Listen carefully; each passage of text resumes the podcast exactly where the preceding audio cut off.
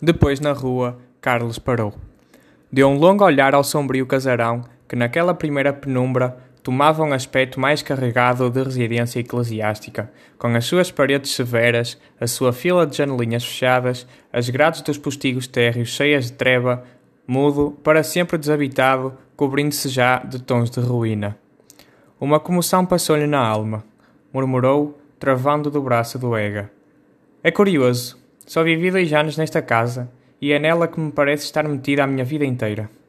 Ega não se admirava. Só ali, no ramalhete, ele vivera realmente daquilo que dá sabor e relevo à vida: a paixão. Muitas outras coisas dão valor à vida. Isso é uma velha ideia de romântico, meu Ega. E que somos nós? exclamou Ega. Que temos nós sido desde o colégio, desde o exame de latim? Românticos, isto é, indivíduos inferiores que se governam na vida pelo sentimento e não pela razão.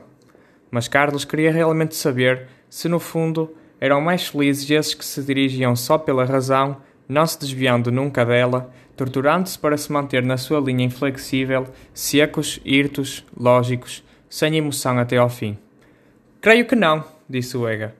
Por fora, à vista, são desconsoladores, e por dentro, para eles mesmos, são talvez desconsolados. O que prova que neste lindo mundo ou tem de ser insensato ou sem sabor. Resumo, não vale a pena viver. Depende inteiramente do estômago, atalhou Ega. Riram ambos.